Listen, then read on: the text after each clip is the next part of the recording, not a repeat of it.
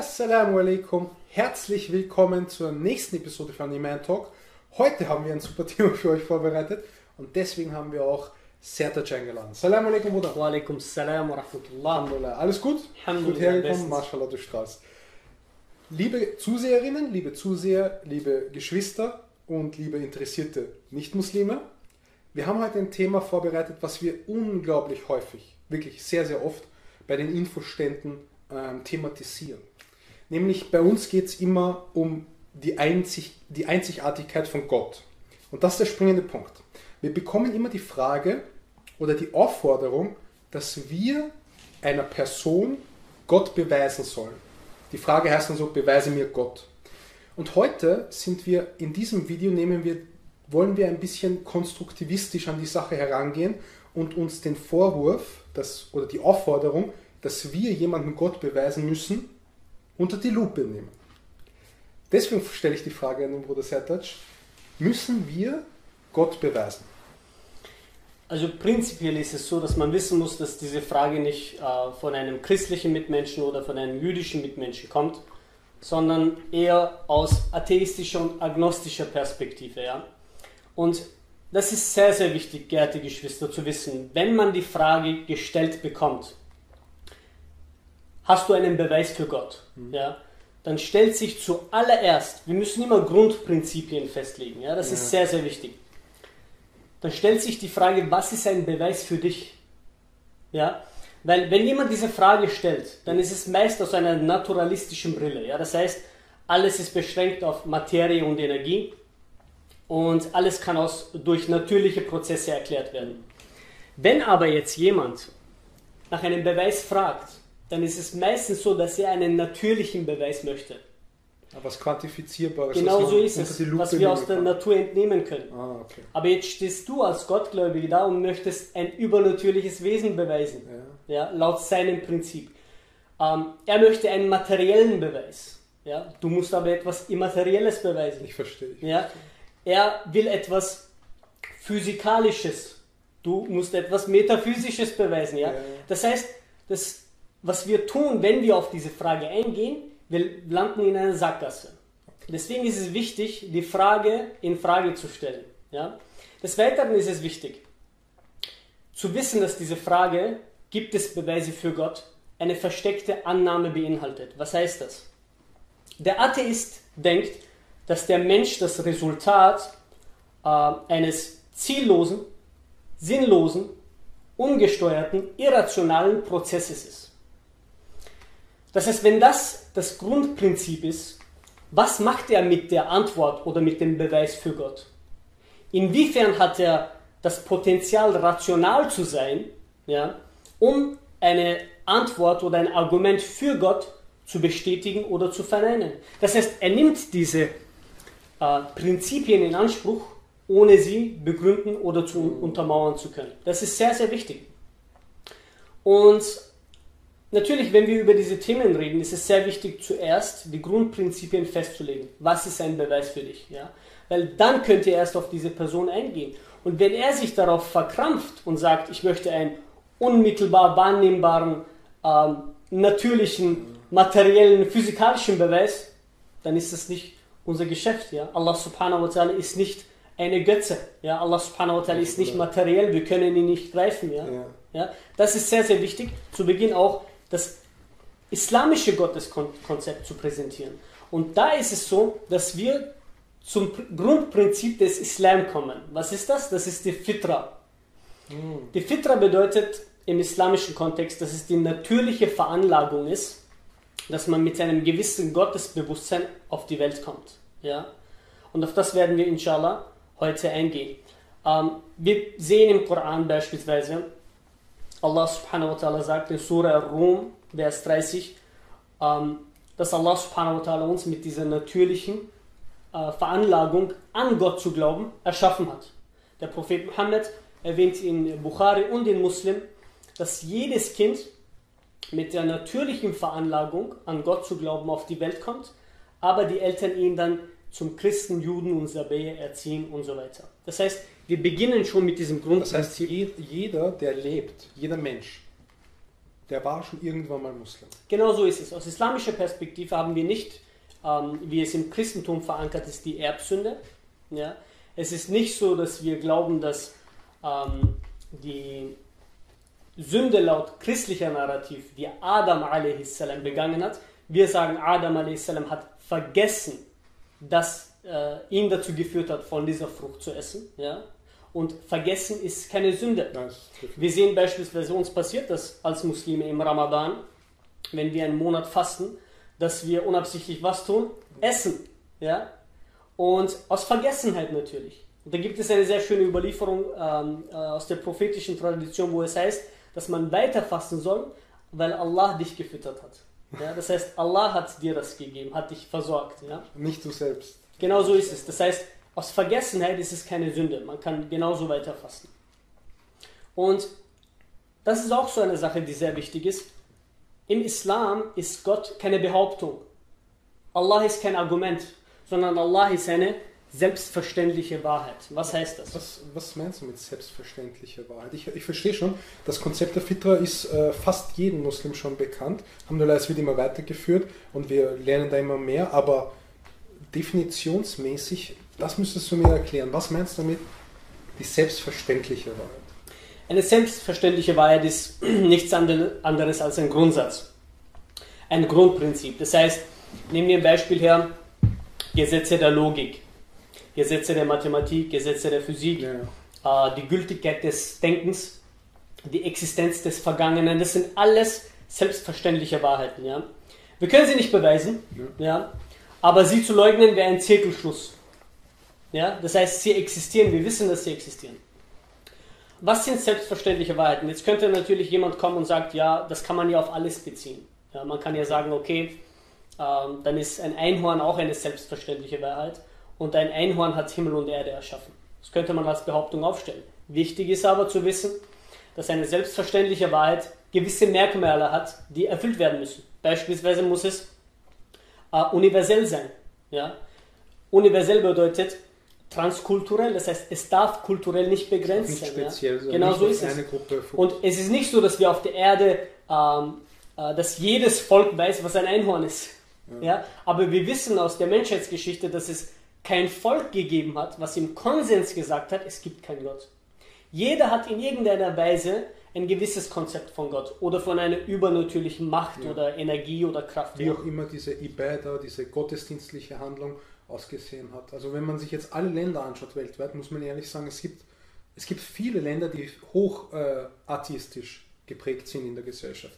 Aber ein, ein, ganzes Land, wo keiner an Gott glaubt, ist mir auch unbekannt. Ja, das Hat Ding ist auch, dass äh, dieses ganze atheistische Denken erst ab der Aufklärung im 17., 18. Jahrhundert emaniert ist und grundsätzlich immer Individuen, ja, Lütschensky, Nietzsche, dafür gesorgt haben, dass dieses atheistische Denken sich verbreitet.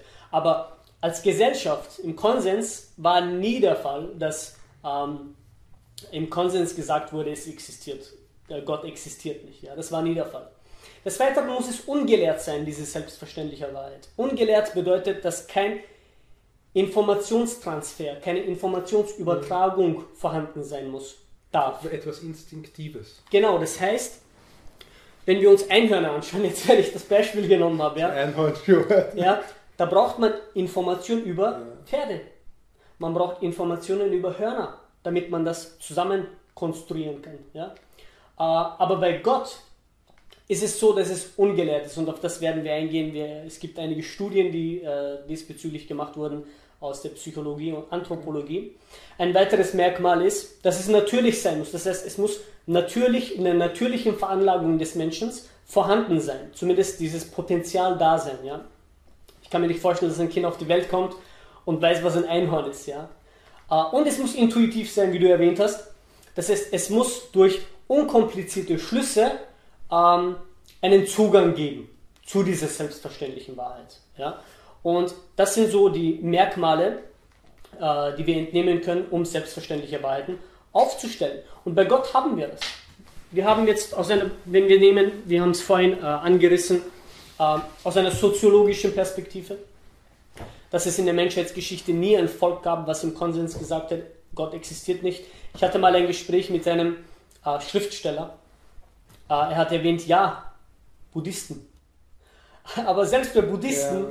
Haben wir übernatürliche Mächte. Ja. Es gibt Ritualien, es gibt Zeremonien, es wird gefeiert, es, es wird Gottesdienste. Genau, es, es, es gibt diese gewissen, äh, diesen gewissen Anbetungsinstinkt. Eine bei den Buddhisten. Bitte? Es gibt sogar ein Jenseits äh, ja. bei ihnen. Das ist dann immer wieder dieselbe Wiedergeburt. Nein, das ist ja die Klassen. Reinkarnation, glaube ich. Exakt, ja. ja. Also gibt es auf jeden Fall. Ja, also das werdet ihr nicht finden. Wir sehen beispielsweise im russischen äh, Kommunismus beispielsweise. Im Kommunismus sehen wir, dass davor der, das Volk und die Menschen religiös waren. Ja? Dann kam der Kommunismus, hat was versucht? Religionen zu vernichten, kann man sagen. Institutionen wurden geschlossen, Aktivisten wurden verbannt, wurden gefoltert. Und jetzt muss man sich vorstellen, in dieser schwierigen Zeit für Gläubige ja, hat man noch immer diesen Anbetungsinstinkt, den man befriedigen will. Was haben die Menschen gemacht? Sie hatten nicht die Möglichkeit, einen Gottesdienst ähm, äh, zu besuchen. Ja. Sie haben Statuen von Lenin und Stalin erbaut und haben ihn verehrt, als wäre er Gott. Das heißt, dieser Instinkt war immer noch vorhanden. Aus islamischer Perspektive. Er hat sich also nur ein, ein anderes Ventil gesucht, dieser Gottesdienst tuende Instinkt. Ja, es ist aus islamischer Perspektive eine irregegangene oder irregeleitete Anbetung. Ja, ja das ist aus ja. islamischer Perspektive natürlich, natürlich falsch. Natürlich. Aber wir sehen hier, dass dieser Anbetungsinstinkt, diese intrinsische Motivation zu beten, etwas über dich, ja, vorhanden war. Was war nach dem Kommunismus? eine Wiedererwachung der Religionen. Die Menschen wurden wieder gläubig, es wurden Gotteshäuser äh, gebaut. Dann haben wir aus der psychologischen Perspektive, gab es eine Studie von Dr. Oliviera Petrovic von der Oxford-Universität. Sie hat ähm, Kleinkinder untersucht, geforscht aus sieben verschiedenen Ländern, aus unterschiedlichen äh, Elternhäusern, Klassen, ja. äh, religiös und nicht religiös. Ähm, und sie ist zu der Erkenntnis gekommen, dass der Glaube an Gott bei Kleinkindern fest verankert ist und der Atheismus angelernt werden muss. Das haben wir ah. vorhin erwähnt. Das, die selbstverständliche Wahrheit muss was sein? Ungelehrt. Das heißt, der Atheismus muss was? Angelernt werden. Das heißt, es muss ein Informationstransfer da sein, um über den Atheismus aufzuklären. Des Weiteren äh, sehen wir ähm, aus der Anthropologie, Mhm. Beispielsweise der Neurowissenschaftler Justin Barrett, Dr. Justin Barrett, hat eine große Studie durchgeführt bei Kleinkindern. Es gibt ein Buch, das empfehle ich. Da erwähnt er auch den Hadith, was ich vorhin Wirklich? erwähnt habe. Aber er ist, er, ist kein, er, ist kein, er ist wohlgemerkt kein äh, gläubiger Mensch, ist ja. kein Theist. Ja. Ähm, ich glaube, ich habe mal gehört, ein Student in der islamischen IRP in Österreich, der hat mir mal gesagt, dass äh, diese Person häufig von Muslimen E-Mails bekommt.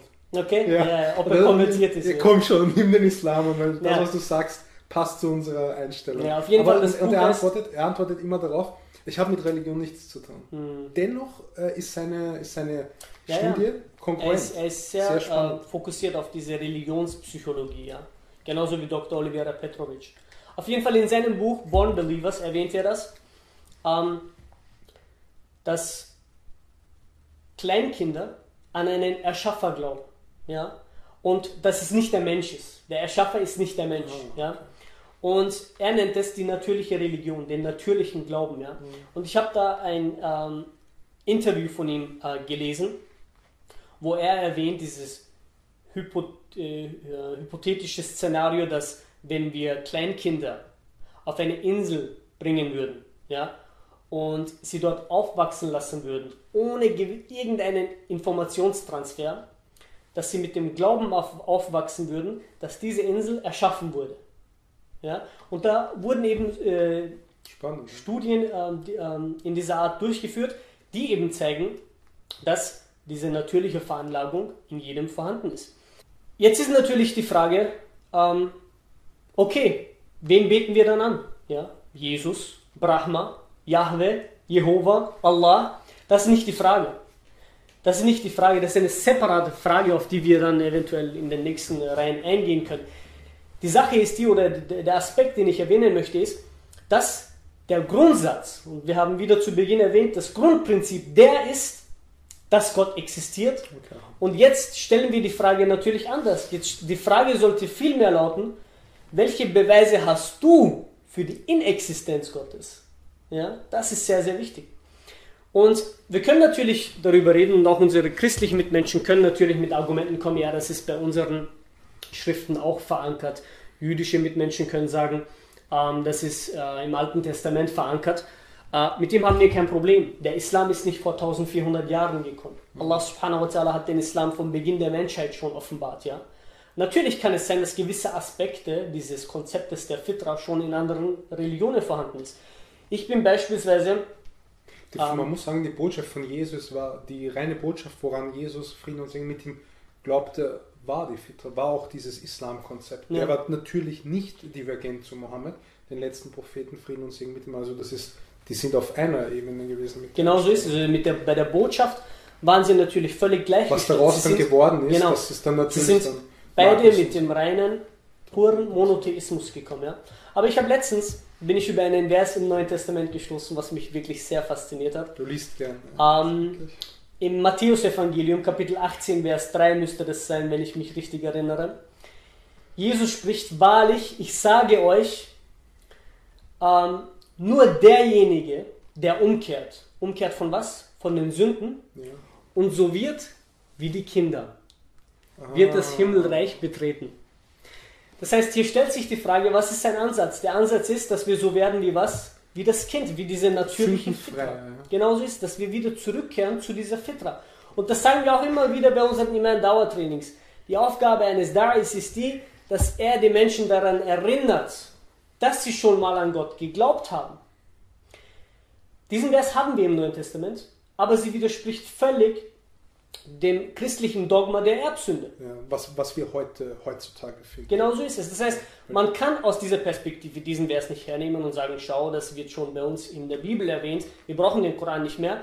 Es widerspricht völlig dem Dogma der Erbsünde, dass quasi Adam diese Sünde reingebracht hat und mhm. Jesus quasi sie wieder raus, ja. Ähm, weil jedes Kind mit der, mit der Sünde auf die Welt kommt, mit einer angeborenen Sünde. Ja? Und das ist natürlich aus islamischer Perspektive nicht der Fall. Allah subhanahu wa ta'ala sagt im Koran, وَلَقَدْ كَرَّمْنَا بَنِ آدَمْ Und der Mensch wurde in bester Form erschaffen, ja? ohne Sünde, rein. Ja? Deswegen ist es auch so, dass ähm, viele islamische Gelehrte sagen, dass jedes Kind, was vor, seinem, vor seiner Pubertät, also bevor er äh, zwischen richtig und falsch unterscheiden kann, wenn er stirbt, dass er ins Paradies kommt. Das haben wir aus einer christlichen Perspektive nicht. Ja? Es gibt beispielsweise in den Krankenhäusern diese Nottaufen, mhm. dass wenn ein Baby, äh, wenn es Komplikationen gibt bei der Geburt, äh, dass das Baby notgetauft wird, weil wenn das nicht der Fall ist, kommt es in die Hölle ja? oder äh, auf eine Zwischenstufe zwischen Paradies und Hölle. Ja? Das heißt, wir sehen hier, dass das äh, verankert ist. Ja? Und das ist natürlich sehr interessant, weil jetzt, jetzt äh, turnen wir die Tables quasi. Ja. ja. Jetzt ist es so, dass der Atheist in der Position sein sollte, ja, uns mal zu sagen, erstens, was ist ein Beweis für ihn? Ja. Zweitens, was macht er mit diesem Beweis? Aus einer naturalistischen Brille gesehen. Und, zweitens, und drittens, welche Argumente hat er gegen die Existenz ja. Gottes? Das ist sehr häufig, wenn wir im Dialog sind, dass, dass zwar viele Fragen kommen, A, B, C, X, Y, Z. Wenn wir dann aber die Fragen stellen, dass dann sehr wenig Fleisch an dem Knochen dranhängt. Ja, definitiv. Es ist, halt, es ist immer sehr verzweifelnd eigentlich. Es ist ja auch so, dass wir ähm, das Ganze ein bisschen holistisch ansehen müssen. Was heißt das? Wir müssen das Ganze ein bisschen ganzheitlich betrachten. Eine Frage ist nicht unmittelbar ein Argument. Natürlich. Ja? Und wenn jemand fragt, äh, was ist ein Beweis für Gott? Das ist kein Argument. Ja. Wenn jemand fragt, warum existiert Übel auf der Erde, das ist kein Argument. Ja? Das sind alles Fragen, auf die der Islam vor allem vernünftige Ansätze hat.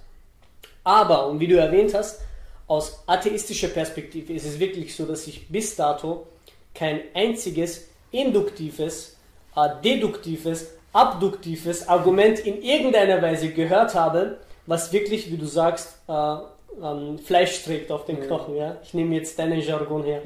Ja. Ähm, das ist nicht der Fall. Ja? Aber das ist eben wichtig für einen Da'i, und natürlich können auch unsere christlichen Mitmenschen daraus lernen, dass es wichtig ist, solche Fragen, die in den Raum geworfen werden, mal zu hinterfragen. Ja, die Gottesfrage in Frage zu stellen.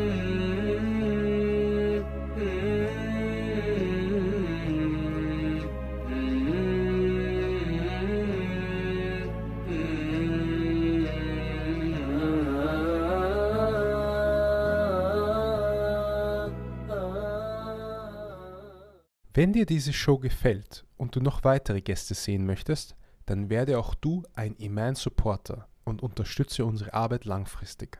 Profitiere von kostenfrei zugesendetem Dauermaterial und sieh Woche für Woche, wie deine regelmäßige Spende für die Dauer verwendet wird.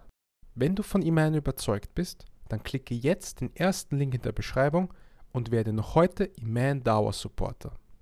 Danke vielmals.